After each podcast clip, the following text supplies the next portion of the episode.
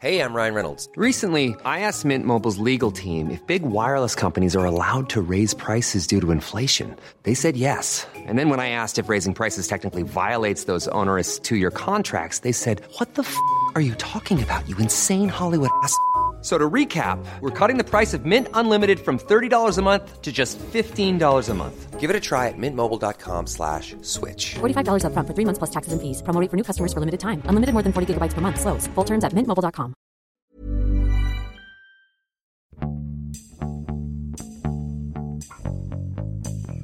欢迎收听《艺术有毒》，我是 Sammy。我是呼呼， 好，胡胡好久好久不出现了啊！然后我们 今天再欢迎我们的《艺术有毒》的常客，艺术行业的从业人员赵阿蒙。大家好，我是张阿蒙。好，那我们想节目的一开始，是不是要跟我们的听众先说一下，胡胡为什么已经四个月没有出现在这个《艺术有毒》节目里了？哇别人都以四个月了为你单飞了。天啊，四个月好快！呃对，因为我一直在准备一期，呃，我们上一期聊那个杰略欧罗巴的杰略欧罗巴的那一期，我觉得还不够完整，所以我后来就呃想为他专门再录一个下集。这个下集就是讲这个这个杰略欧罗巴的那个另外一面，就是讲这个艺术品保护的。但是后来发现，因为二战这个话题太大了，所以我就围绕着这个话题呢看了太多的书，然后就陷进去了，导致就是这期播客就严重的拖延，所以以至于本来都已经这个月要上的，最终那个三米看不下去了，所以说我们还是再录一期这个 秋日阅读吧。虽然现在其实已经秋天好像也快结束了，但是最起码今天我们聊的书应该都是大家秋天的时候看的，还不至于是冬天的。那我们就直接进入主题。我们因为我们现在其实，在常规性的想要做一些一年做两期这种关于读书的推荐。那这个读书可能不只限于艺术类的，可能也跟我们其他方面的兴趣爱好都相关的。呃，我觉得也许我们可以从嘉宾先开始，从我先开始开始哎，我啊，一人一本儿呗。我们其实我还不止准备了一本儿，然后但是我这回准备的都还是挺薄的书，然后我就嗯在想说，一本儿是跟艺术真的没关系，一本儿跟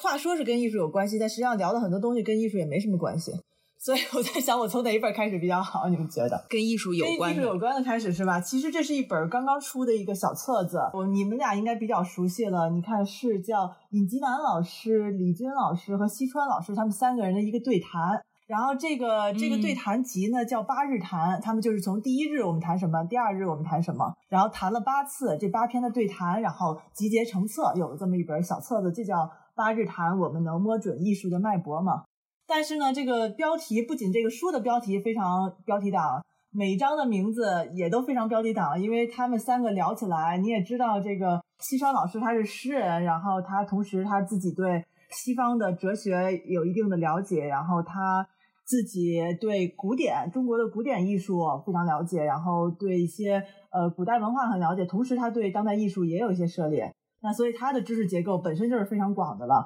那李军老师他主要是研究艺术史的，啊，尹吉南虽然他是研究艺术史的，但他是可能是偏古典呃艺术的方向，所以这三个人的各自的，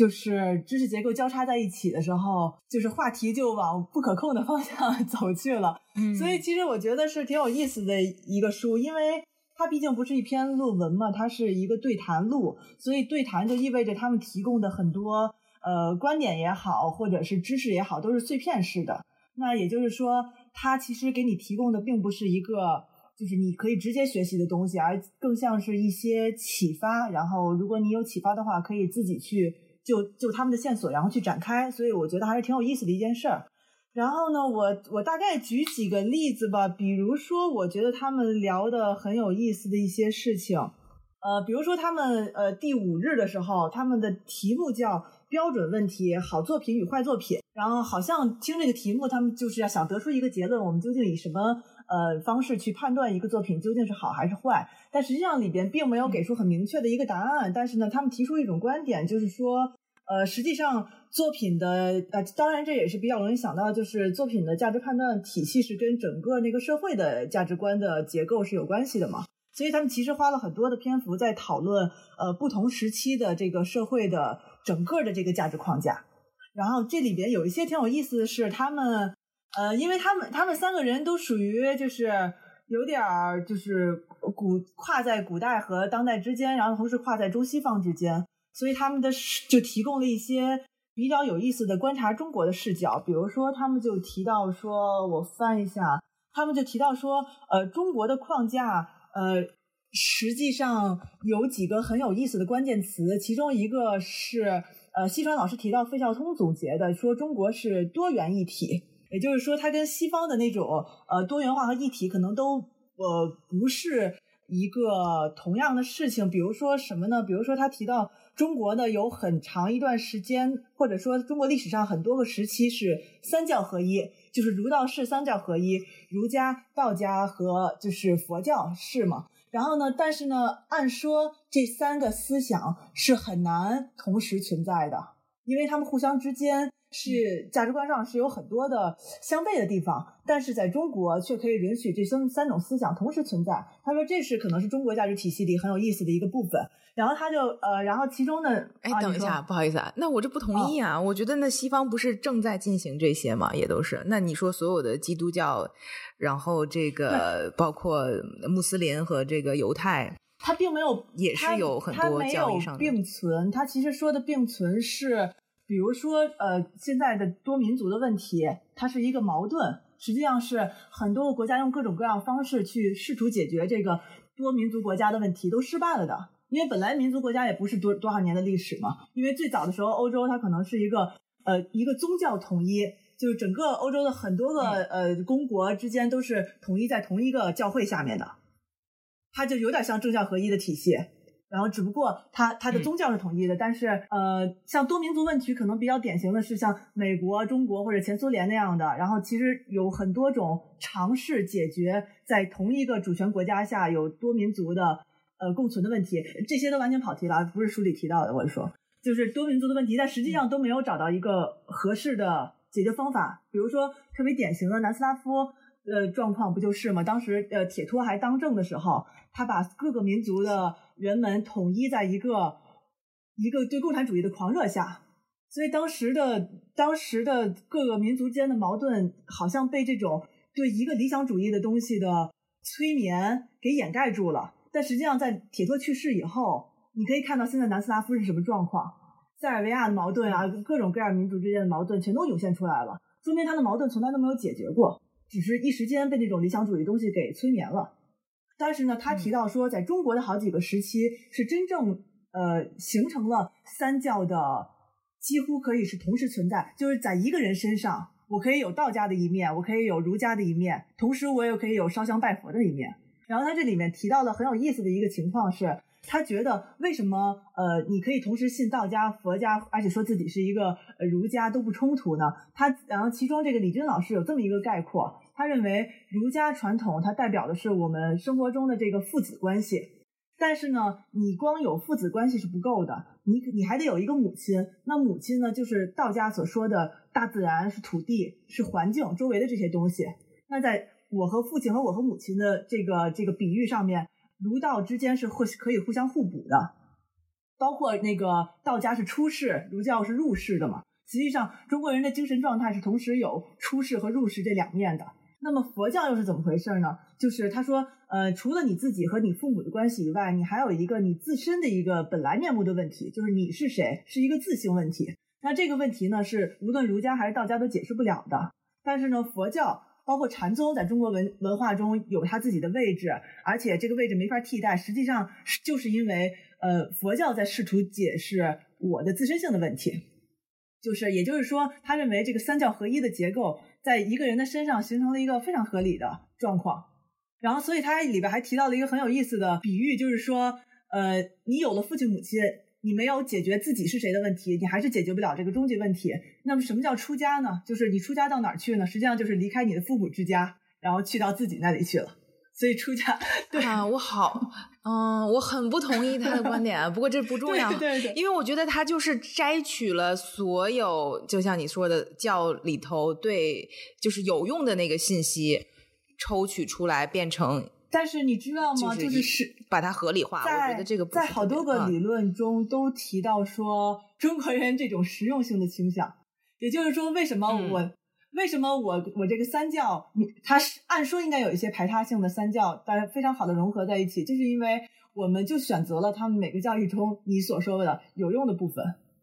就是哪个教育对我来说有用，就像他们说的是，就是如如果我得取了，如果我好像就是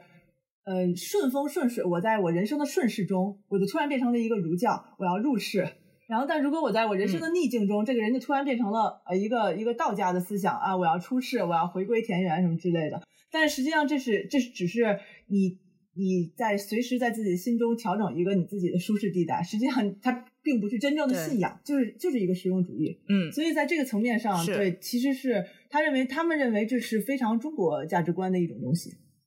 当然，就是毕毕竟这不是论文啊，这是对谈，所以他们其实有点想到哪说哪。我觉得你你觉得他们说的不严谨是非常非常有可能的。嗯，那个胡胡，你刚才想说的，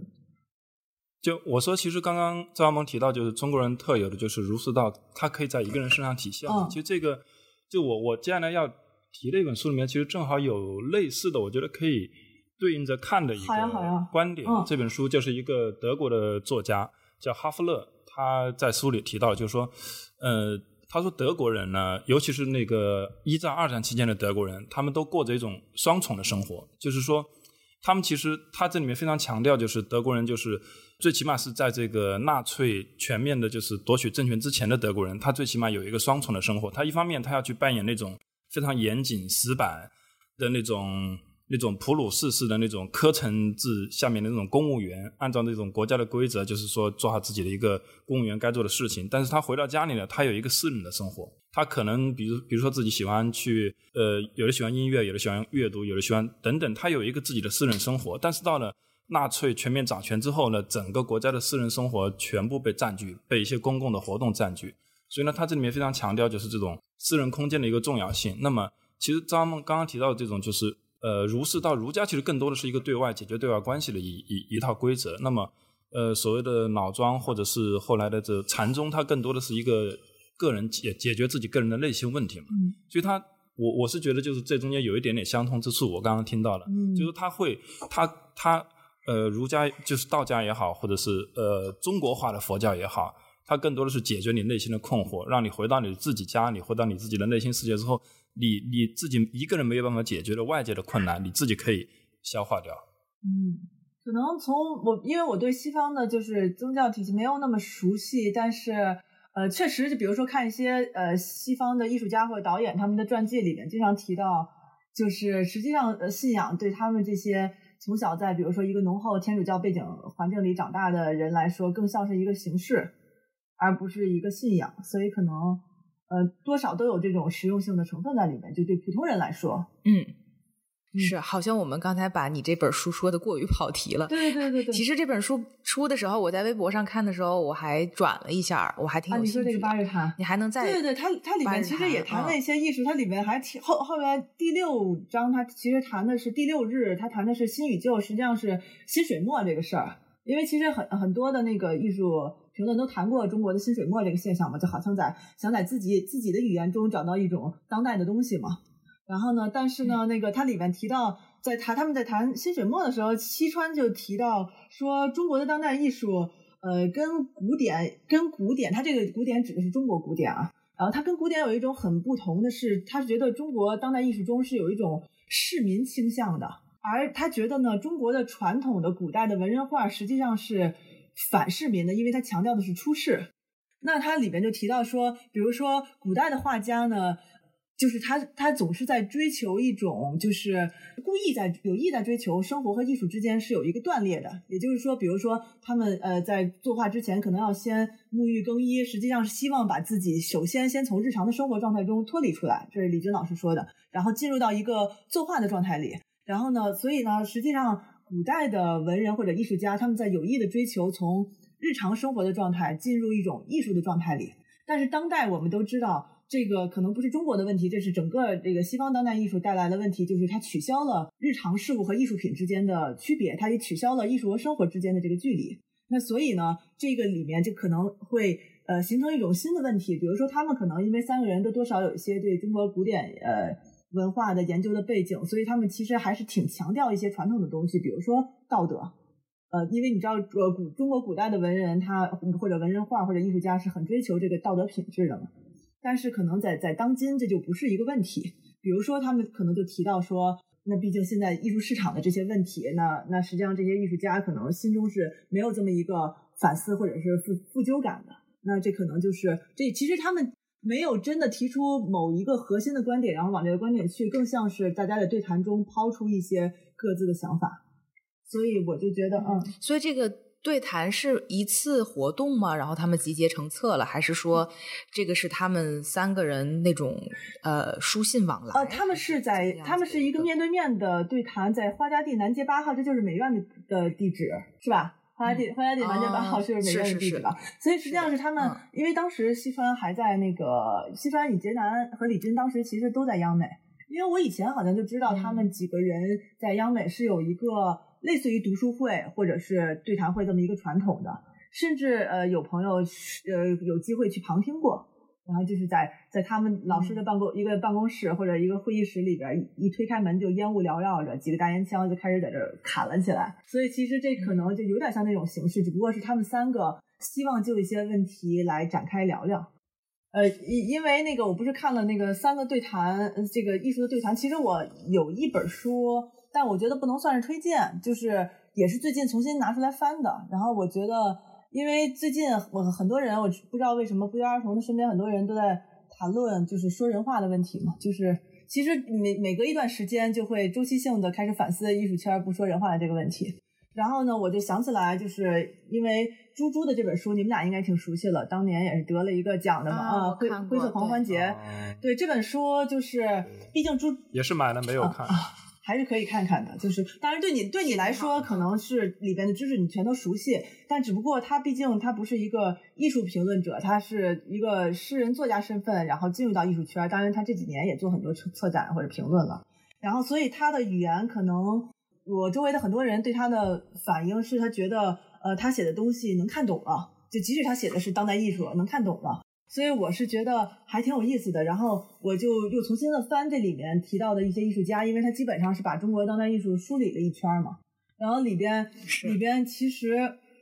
他的呃写作的语言还真是挺有意思的，我忍不住想跟你们分享一段，就是他里面写艾薇薇的那一段。艾薇薇现在在播客里是韦晋词吗？不是吧？那没有没有。对，应该可以。然后它里面就提到那个艾薇薇那段，呃，是他说的是，他说事实上，艾薇薇的创作并没有个人语言的建构，或者说他们本身作为作品的存在并不重要，构成其核心的只有一个目标，就是他们都是围绕着对一条边界的忍耐力的底线而进行的，那就是官方的态度。在艾薇薇的意识当中，也一定包含了这样的预期。他曾经向家人谈论过入狱的预感。在很大程度上，他所做的一切的最终意义也都有待被他的对立面所确立。然后他里边提到说，安薇薇的创作语言几乎都可以从艺术史里或者他的朋友那儿找到出处。比如他在当时在 Tate Modern 那个涡轮大厅做的那个葵花籽，就很容易让人大家想到那个菲利克斯·冈萨雷斯·托里斯的那个用糖果做成一个糖纸堆的那个手法。只是他说，只是当每当艾薇薇这样做时，他强烈的政治性不是一种在他人的语言里签名的权利。他的那些作品不仅可以被容忍，而且还被尊崇为最具煽动性的当代艺术表现。在这里，当代艺术的自我定义越发变得令人困惑。我们要问：当代艺术如此渴求超越自身的主体性，希冀将最敏感的社会议题包含在自己的空间里，视自身为现实最前沿的舆论方式和激进主义的避难所。这本身是否就是对于权力、聚光灯和偶像崇拜的一种欲求？然后他后边也提到说，呃，安薇薇他自己特别令人意味深长的是，他自己的这个超级偶像的地位，实际上最终正是由他的对立面所亲自授予的嘛。就是那些事你们也都知道了。当然，然后他里面就引述了安薇薇自己的话，他说：“我是一件现成品，我的文化背景和政治情境都是现成品，中国也是一件现成品。”当安薇薇这样表达时，事情就变得更清楚了。从他身上呈现出来的最有意味的东西，就是他对于自己的反讽。这种反讽是如此难以被质疑。这是艾薇薇显然了解他自己的局限，并且将这一局限转化为人格魅力的一部分。他说：“如果要在我的墓碑上刻一行字，那应该写的是一个经典的人格分裂者，他代表了那个时代所有的缺陷。”这就是他写艾薇薇的一段，我觉得还是写的很精彩的，非常对。而且你过了这么多年，你再回看，但是你刚才是怎么就？怎么就说到了这个？啊，没有，就是你刚才说那个我们谈的书能跟艺术家有关系吗？我就想到我当时是这两本一块儿翻的嘛，所以我就嗯忍不住把这一本又拿出来了。哎，所以你最近是读到了什么不说人话的艺术写作？没有，最近我身边的好几个人都提到了，就是其实提到的不光是呃艺术评论的问题，就是汉语的问题吧。你你甚至可以说是，就是我觉得，嗯呃，因为你记不记得当时我们要看九十年代的中国当代艺术那些艺术家的采访，他们经常会提到说，九十年代初这些人是有一个所谓身份上的觉醒的。就是因为八十年嗯代很多人是很理想主义的，他们第一次接受到中国的呃不，接他们第一次接受到西方的现代艺术，他们觉得自己也要成为梵高，自己也要成为塞尚，就是他们是有一种对西方的艺术的浪漫想象的。但是九十年代，因为这些人真正可以肉身的出国。肉身的看到，就是我记得徐冰、张小刚好几个人都提到了他们第一次肉身的看到西方艺术或者接触到西方艺术的时候，那种除了震撼以外，同时意识到自己不是一个西方画家的那种心情。所以九十年代有一个身份上的觉醒嘛，但是我是感觉到最近又有一一轮身份上的觉醒，就是可能是因为这几年的意识形态太过于把中国放在呃，比如说西方意识形态的对立面上，那。这那这种对立面一开始可能还在有所区分，比如说你是谁，但后来已经渐渐的没有任何区分了。那么就是有点可笑的是，很多认为自己是世界公民，认为自己是一个地球村区居民的人都不得不呃意识到说没有地球村这一回事儿。我就是一个中国人，即使不管我认为自己是谁，不管我从小到大读着什么样的呃文学，读着怎样的，听着怎样的音乐长大的。呃，在别人的眼中，我就是一个中国人，那我我自己也得面对这个身份。那所以，我觉得现在很多人又开始重新讨论这个，这这，我觉得这这一次更像是真正的去讨论一个身份问题，包括你在这个世界上究竟有什么位置。哦，真的这么有意思？我我觉得我离开了太久吗？怎么完全？我不知道胡胡，你有这种感觉吗？就是大家突然意识到，说我我没有世界主义者这一回事儿了，就是我不能假装自己是一个有国际主义精神的人。因为我被是因为一个疫情的原因，把大家都疫情只是把这件事儿隔离在自己。疫情只是把这个事情给激烈性的放大了，嗯、实际上可能一直是这样的。对，我觉得在很多时刻，其实你都会都会让你突然意识到，就是平时你习以为常的一些东西，突然就崩塌了嘛。像比如我待会要聊到的那个奥威尔写的小说一样的，奥威尔他写了《纪实》的三部曲嘛。他虽然出身是一个所谓的中产阶级，但他突然意识到，就是其实这个世界上不是只有中产阶级。他是突然某一天突然意识到，原来这个世界上有工人阶级，然后英国也有也有工人阶级。那我觉得其实像今年，其实你说突然意识到，就是说这个世界就是不是一个。呃，全球化的世界，然后这个世界原来你你梦想中的这个世界，就是一定会朝着一个呃非常好的方向发展，然后大家意识到，突然到了一个解体的时刻。就像我待会要聊的这个昨没有，你现在就是聊吧，就是、你现在就开始聊吧。对你现在就聊吧。对，我就想聊这个，为什么我会突然就是就是今天我想聊的不是三三本书，其实是三个作家。这三三个作家，我觉得他们都有相似点，但都非常不一样。那第一个呢是大家都都应该知道茨威格。可能大家都知道茨威格，但是不一定所有人都看过他的特别有名的一些，比如说《象棋的故事》，可能很多人看过，因为它是一个中篇。然后我个人是看过他写过的那个《群星》，人类群星闪耀时，呃，璀璨时，对对对对对对，那本书因为也也是一些短小的传记嘛，写的都非常好看。但他最有名的、比较厚的一本长篇的著作，其实就是《昨日的世界》。那么这本书呢，其实我印象中一我一直以为茨威格是一个十九世纪的人。其实后来看，我真的我印象中一直以为他是是一个十九世纪的人，其实他是一个十九世纪末的人，但事实上他生活到了一九四二年，他是在一九四二年自己跟他当时的妻子一起嗯自杀的，嗯镇定剂自杀了，因为他对这个世界绝望了。那这是茨威格，然后他是从小在十九世纪末的奥地利呃维也纳经历了一个非常非常黄金时代的一个童年和中中学的时间，然后又不幸的经历了一战跟二战。那么这是茨威格。我先把就是这三这三个人的大致背景聊一下。那第二个人叫塞巴斯提安·哈夫纳，他不是很有名，但他是一个德国人，因为茨威格是一个奥地利人，然后哈夫纳是一个德国人。那么他比茨威格呢，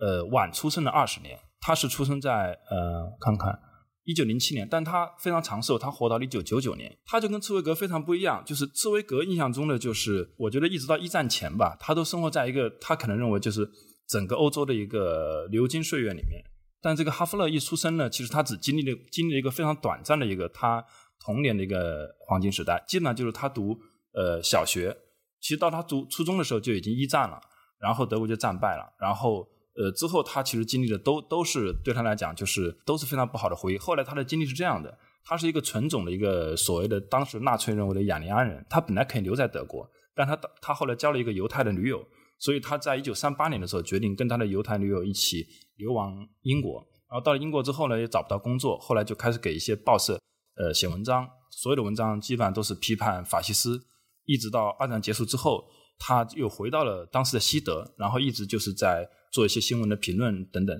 他真正的成就和著作就是以一个呃非职业的一个。他不是一个历史学者，但他后来主要的著作都是关于纳粹的研究，尤其是关于希特勒的研究。那这个人可以说终身是呃一个在一线反纳粹的这么一个。然后第三个人呢是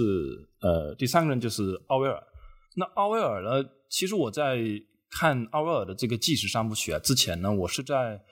还是在十七八年前我看的《一九八四》和《动物农庄》嘛，因为这个这个是同样，就是说越有名的作家，你可能对他的了解越局限于他的代表作。其实他可能有很多很多其他的作品，但是呢，因为他的某某几部作品太有名了，就像《一九八四》《动物农庄》太有名了。然后你看完之后，可能呃，你不一定会去看他其他的著作。那么奥威尔的这本书，我是因为最近发现，就是国内其实出版了奥威尔的一个全集。因为以前奥威尔的呃其他的书呢，应该也有一些零零星星的翻译，但是呢。我看的这个版本呢，是这个译文出版社在最近几年出版了一个全集。这个译者叫陈超，是一个旅居在加拿大的一个华人。他用了六七年的时间，基本上等于是全副精力来翻译这个奥威尔的全集。为为什么要翻译这本全集？他也是觉得我们之前对于奥威尔的理解和了解是比较片面。那么我在看这个奥威尔全集的时候，我就只挑了这个计时三部曲，因为第一呢，我对这个计时的部分比较有兴趣；第二呢。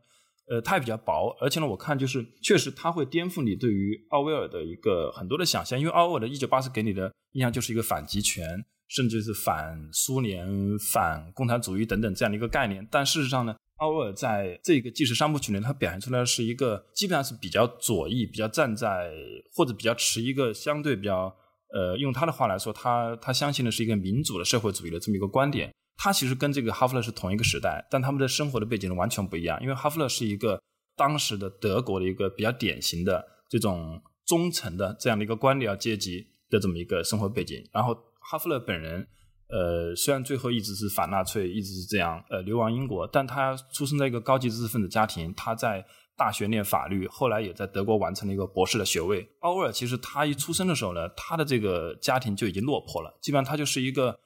虽然表面上是一个中产阶级，但事实上呢，没什么钱供他读书。他考上了那个伊顿工学院，但都没有办法再去读大学。所以呢，他就在当时大英帝国的殖民地缅甸当了五年的警察。在这个五年的警察期间呢，他其实是代表着整个大英帝国的警察体系，然后去基本上是欺压一些，比如说当地的一些什么呃农民啊、一些仆人啊等等。所以他导致他后来终身就是特别的痛恨警察。就是我没有看奥威尔之前呢，我没有想到奥威尔曾经经历过那么落魄的生活。就是他在巴黎是在一个大饭店里面去当，应该是类似于洗碗工那样的工作。但事实上呢，他不是给那个去这个饭店用餐的这些这些人去当洗碗工，他是给这个餐厅的厨师做洗碗工。因为在这个餐厅里面内部都有分好多的等级，所以他是给这些厨师当洗碗工。而且即即便是这样一份工作，他一天基本上要做满。接近十六个小时，这样的一份工作也是千辛万苦才找到了这份工作。然后在巴黎期间呢，他其实不断的需要去抵挡自己的衣服，就是不断他去的最多的地方，我感觉应该就是那种所谓的当铺，所谓这样的地方。然后呃，好不容易就是才能维持这样一份工作。然后到了伦敦之后呢，又去跟一些流浪汉为伍，因为他也没有地方住，然后呢也找不到一个长期稳定的工作。他不断的就跟一些流浪汉辗转在不同的收容所之间，这个地方住一天，那个地方住一天。所以呢，就是。他经历了巴黎跟伦敦的这一段生活之后呢，他对于就是欧洲的中下层人民，而且他当时以为可能只有在什么缅甸啊，在印度啊才有这样的阶层存在，没想到其实欧洲甚至就在英国就在眼皮底下这样的阶层存在。所以呢，他写了这样的一个纪实三部曲。我是觉得就是这样的纪实三部曲，因为我们今天非常流行说那个什么非虚构写作呀，说那个呃田野调查这样的一个写作方式嘛。那我是没有想到，就是在应该是在接近一个世纪以前，奥威尔就有过一个而且这种非虚构是真正的深入到，就是说他的观察对象里面，而且把自己变成他们的一员。他不是像我们现在比较多的一个非虚构，就是说你以一个旁观者的一个身份，或者一个旅行者的一个身份，然后你只是跟他们短暂的相处一段时间，或者即便在这个相处的过程中呢，你其实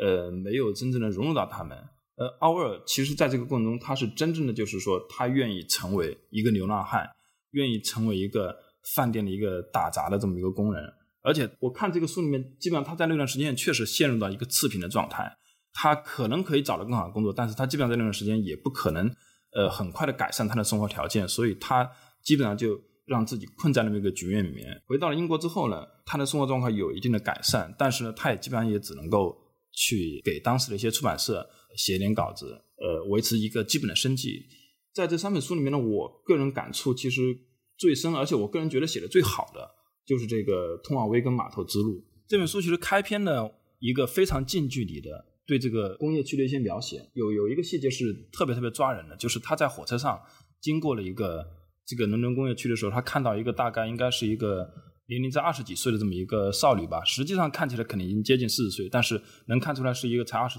二十几岁的一个这样的一个少女，然后可能在通下水道或者在做什么这样的一个清理的工作，然后。他跟他在双目相接的瞬间，他说他能够清楚的看到这个少女非常清楚自己所所处的处境，因为当时整个伦敦的一个阶级分化是什么呢？就是上的人就觉得下的人就是穷，就是他们的穷就是就是因为他们懒惰，他们很脏，他们很臭，就是就是阶级分化的非常的严重。然后奥威尔就深入到这样的一个工业区，他所接触到的这些人其实非常非常的清楚他们的处境，他们非常清楚。他们所做的活是一个非常非常下等的一个活，但是他们没有办法去脱离这样的局面。然后他是抱着一个非常深的一个同情和让自己成为一员，就住到这些人的家里面去，然后去跟他们吃同样的东西，睡同样的床，然后在这个基本上是不堪忍受的一个生活条件，去跟这些人就是生活在一起之后，他就发现就是说，在英国其实存在着非常非常大量的这种非常严重的一个阶级分化的一个这么一个问题。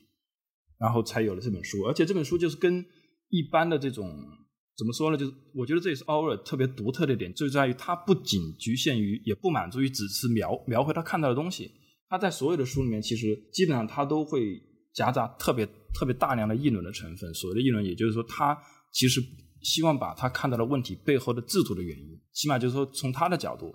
就是把它总结出来。那么在《通往威根码头之路》里面，他表现了出了相对比较强烈的一个社会主义的倾向。当然，这个社会主义的倾向呢，到了那个呃另外一本书《向加泰罗尼亚致敬》这本书里面，因为他后来去了那个西班牙，就在那个西班牙内战期间，然后他作为国际纵队的一员去了那边，然后对这个所谓的社会主义各个政党之间的这种呃内部的斗争又有了更近距离的观察，所以才有了那本书。不过那个刚才你说的，刚才你说的那个《通往维根码头之路》，我其实想看好久了，但是一直还没有。就是因为有各种各样的事情排在他前面了，就还没看。但其实我一直挺想看的，是啊，也是他挺有名的一本书。对，这本书首先我觉得，因为我提了这三个人的一个茨威格，他本身就是以文笔著称，那么它的特点就是会用它的文笔去美化他所看到的所有的东西。我觉得这就是刺猬哥的特点，而且确实你你会被他的文笔征服。是是是。奥威尔，奥威尔其实也非常会写，因为他他不会去美化他看到的东西，相反，他其实他所有的立场，我觉得都在于揭露。那么他把他看到的东西，就是就是你习以为常的东西，你视而不见的东西，就是你意识不到，我们都已经处在一个阶级化那么那么大的鸿沟的这么一个社会里面，你你视而不见。就像他在这个书里面说的，在英国所有人都知道有矿工的存在，但是所有人都会假装不知道矿工这回事。那么奥尔他他就愿意就是说去去深入的去了解矿工的世界，而且矿工的世界是怎么样的，他们怎怎么对待这个失业的态度，包括他们的一个真实的一个生活水平。就比如说它里面提到，在那个年代其实。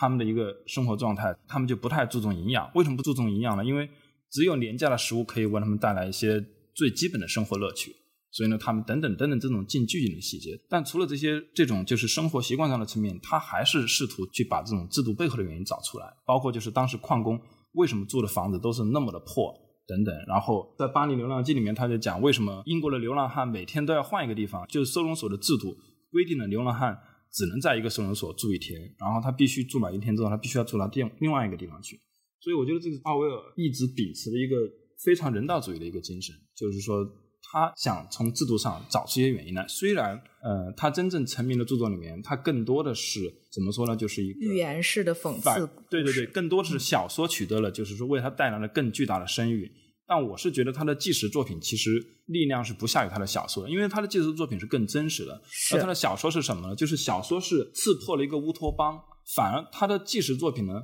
你能感觉到他是怀着一个热情，在因为一九八四是他写在基本上他生命的晚年嘛，他是大概一九五零年左右去世的吧。四八年写的，嗯对对，那就四八年写的，而且写完这个一九八四之后，因为因为这本小说耗费了太多精力，有这个相关，所以他也就去世了。但是他在写这个纪实小说的时候，他其实还处在一个相信乌托邦，他相信他觉得他看到的社会主义这样的一个新的思想，这么一种新的社会运动，可以改变社会，可以真正为世界带来公平和公正的这么一个角度去揭露所他看到的，不仅是在欧洲了，就是在巴黎、在伦敦、在西班牙等等看到了种种这种现象。是的，其实我我刚才不好意思啊，我刚才说的就是奥威尔，我就说你把奥威尔看了这么多，因为我也是大概在半年前就一次性的把奥威尔全集也都看了嘛，因为毕竟奥威在英国的这个影响力还是很大，而且毕竟奥威尔在这个 BBC 工作了，工作过很长一段时间，然后包括现在 BBC 的大楼门口也有他的雕像哈，就说明他的这个意义。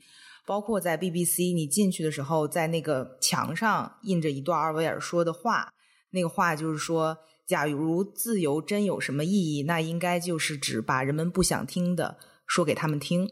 所以，嗯，我觉得奥威尔的很多的政治观点对于今天当今的这个英国社会都有很大的影响，包括现在因为美国大选带来的一些关于这个假媒体、假新闻的这个讨论。都是非常，就是现在去看他的书，我觉得是挺有现实意义的，嗯，所以我就想在这儿就把胡胡的那个，呃，就是聊奥威尔的这一段先咱们暂停到这儿哈，然后又回到这个赵阿蒙，还有没有第二本书可以推荐对，因为呃，刚才你刚好说到这个这个左翼的倾向嘛，其实我特别想推荐一本特别薄的小册子。比如说，你看起来它好像很厚，那是因为它使用了非常宽的字句，就是其实这是一本很小的小册子。但是这本册子，我觉得在今天真的特别值得推荐大家花你一晚上就能读完。就是这本书就叫《什么是民粹主义》，因为因为我觉得，嗯，谁写的？呃这本书我也，啊，对，在这个这个作者名字叫也打算看了。你你今天晚上就看吧，我建议你杨维尔纳米勒。然后呢，他这本小册子其实很有意思，他他写了，其实几年前写是今年刚翻译成中文的，但翻译成中文之前已经有二十多个语言版本在世界各地了，是因为他。它是现在很关键的一本书，因为你经常看到大家在说指责对方是民粹，你甚至看到两个对立的群体在互相指责对方是民粹，但呃但是呢，真实的民粹又的的确确就在我们身边，所以他认为是现在是一个很关键的时候，让他需要理清究竟什么是民粹，然后我们应该怎么看待民粹。所以我是觉得这本书是现在挺重要的一本书，而且它真的太易读了，因为它这个人基本上自己扮演了自己的课代表。他在这个书的结构里边，第一章的导论，他就先跟你说了，我这本书里大概要说哪几个要点，他就帮你把重点画出来了。然后后面的三章分别去谈啊，民粹是什么？呃，你怎么理解民粹的行为？然后民粹如果掌权会发生什么？然后第三章就谈啊，你如何去看待这个民粹，他们的成因是什么？所以他其实三章这个，那他的语境是在一个美国的语境，它其实主要谈的还是，他是肯定是因为他是一个德国人。所以他谈的是欧洲的民粹，但这里面，呃，你读起来你就意识到他其实理清了很多个概念，然后他最后甚至还有一章总结，就帮你总结的他里面提到的七个要点，所以就是他真的是自己是自己课代表，大家很快就可以看完这本书。但这里边呢，真的理清了呃好几个重要的定义吧，比方说，呃，因为我觉得呃可能很多自认为不是民粹的人，都很担心会被指责为民粹，因为因为民粹实际上呃一定程度上它展现出来一种反精英、反权威这么一种姿态。但是就像刚才呃胡胡说的这种那个有有些左翼思潮的作家，他们也容易被人指责为民粹。就是一旦他展现出来一些反权威或者反精英的姿态的时候，就很容易受到这种指责。但实际上，当你理清这个思路以后，你就会意识到说，呃，这种指责是是不成立的。那他其实是从几个方面去理清了这个事情。然后，比如说，它里面就提到说，民粹有一个非常重要的特征，就是排他性的。就这个排他性，就是意味着说，对民粹主义者来说，只有一部分人民才是真正的人民。实际上，就是对对于非民粹主义来说，他可能会说啊，这是这部分人的诉求，那是那部分诉求。但是民粹主义呢，是通过定义谁才是真正的人民，然后把一部分人排除在人民群众的队伍之外。你能听到这个这套路很熟悉了，你就然后呢，你指向这些真正的人民来提供他们需要的服务，并且这些真正的他们认为这些真正的人民所需要的服务和价值观是单一的，而且只有他们的这个民粹的领袖才可以满足他们。他们非常自洽，然后他所以他们甚甚至说，就是因为只有民民粹主义才能。合理的识别并代表真正的人民，所以里面甚至有很多东西是不允许讨论的。所以排他性和这种反多元主义就是民粹特别重要的一个定义。我觉得就是他理清这个定义，一个呢是会让人们对民粹这个事情更警觉，就是实际上它里面提到的一些话术。你是能够一下想起来，呃，你在某些场合听到这些话术，它会让你对这个东西更警觉，同时它也会帮助你不去滥用这个词，因为有时候一个词语它如果过分的滥用，也会造成一些新的问题，甚至会降低这个这个词语的严重性。然后同时它也帮助你在第三部分，它就帮助你去理解你这个民粹和它的成因。那它里面有说有教你如何不要变成民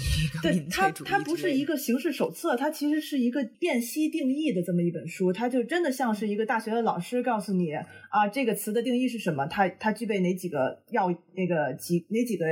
条件，满足这几个条件，它就是构成了这个事情。就你可以把它当做一个老师告告诉你期末考试的考点，然后他给你列的非常清晰，这几个考点是什么。嗯，然后他同时呢也提到了一些事情，就是呃，他觉得很有意思的事情是，大家经常会发现，就是如果民粹主义的政权当政了，就是如果他不是作为社会中一个反对性的声音，而是他执政了，那会发生什么样的情况？因为他就注意到说，欧洲有一些知识分子，他很乐观的说，这个民族民民粹主义是不可能真的掌权的，因为他们。他们就是一种幻觉，但是实际上，我们看到世界各地都有民粹主义政权正在走上执政者，或者已经走上执政者的这个地位上了。那所以他这里边也提到了，当他们当政的时候，实际上有很多的问题。比如说，你就发现一个很令人诧异的现象，就是当民粹主义政权中有一些被视为腐败的事件曝光了，但是呢，与人们的预期相反的是，这些事情根本就。无法损害民粹领袖的对对，不会影响民粹领领民粹领袖的名誉。然后包括呢，嗯，民粹主义的治理模式中还有一个特别重要的元素，就是他们往往会特别严苛的对待批评他们的非政府组织，因为对民粹主义者来说，来自公民社会的反对产生了一个独特的道德与象征的问题，它削弱了他们对人民排他性的道德化的代表权的主张。因此，声称这样的公民绝非这样的公民社会绝非公民社会。那些看似来自人民的反对声音，其实与真正的人民毫无关系，就变得很十分关键。就是其实他们在反复利用这一套几乎无懈可击的这么一套理论。就是首先他们是排他的，只有一部分人民才是真正的人民。只有百分之五，可能只有百分之六十九的人民才是真正的人民。那那我们只考虑这百分之六十九的人民的真正的诉求就可以了。然后同时呢，它是把一切道德化的，也就是说，它里面有特别强烈的把所有的行为道德化。因为它把它道德化了，所以它的主张就必定是正义的。它其实有这么一个暗示在里面。然后同时呢，它里面还会有一些，就是比如说反对多元的，就是它是单绝对单一价值观的，它其实是反对多元化的。所以它其实这里面理清了。呃，好几个这种呃民粹主义行使他们的霸权的方式吧，你可以这么说。嗯，很有意思。我觉得，因为我刚才查了一下，这本书是二零一六年八月，对，它其实在中国，对，它在中国啊，它对，它是在，对对，你要这么说的话，他是在川普当政的那一年出了他的首版是德语版，然后呢，他同时在第二次大选的时候出了他的中文版，他是这是今年五月出的一本新书中文版。嗯，所以他其实是在 Donald Trump 当选之前就已经出了，对对对，只是说这个 Donald Trump 的当当权就是证实了他里面说的这些理论了，挺有意思的。我想读，而且它里边也书案例，它里边也提到了民主和民粹为什么他们是相矛盾的，是因为民主其实是代表着一种呃包容性，他其实想包容更多的声音，所以呢，民主它永远承受着我要代表谁的一个危机，但是这个危机对民粹来说就不存在。因为民粹是反反多元的，它它不需要包容性，它就打破了需要民主需要有包容性的这个环节，所以它也不需要有代表的危机，因为它只代表那个特定的人群。所以其实是挺挺有意思的。我觉得特别简单的一本书，但是真的希望大家可以花一个晚上的时间读一下。嗯，我都没想到这本书能在中国出版。其实我总总觉得里面可能会有可能不知道啊，会有一些 对对对对对，但是很那我觉得，我觉得也不要对中国的出版环境那么悲观，因为我今年买了很多很多书，我觉得我看的时候都觉得怎么会出版呢？包括其实奥尔这里面很多书，其实你看了之后你也会惊讶，对，为什么这个东西可以出版？接着张萌那个，我想问一下，就是在这本书里面他有没有提到，因为民粹主义是一个新的词汇呢，还是说他就是在上个世纪初对对对民族主义其实就是一个东西？也不是，他其实提到了呃好几个历史的概念，比如说在历史上民粹主义是从哪儿来的，他们在在欧洲是在哪个语境下出现的，包括他也重新梳理了呃人民在历史上这个定义是什么。对，它其实真的很像是教科书，就是很像是一个大学老师给你梳理的考点，就是它里面的是非常清对，其实它。并不是一个，并不是一个新的东西。对对对，因为我刚刚提到那个那个哈夫勒，可能就大家这三个作家里面，大家相对比较不那么了解。嗯，就这个人给我印象最深的是什么？就是其实茨威格也好，奥威也好，哈弗勒他们都属于对当时的现实认识很深刻的人。那么哈弗勒他其实他这本书里面有一句话，我专门摘录出来，他说：“民族主义及民族的自我吹嘘和自我崇拜，无论何时何地，都绝对是一种危险的精神疾病。”就他其实在，因为当时他他在三十年代的德国，就纳粹攫取了政权，但是二战还没有开始的那个阶段嘛，就是德国开始流行那种去拔高和神话德国的民族性，然后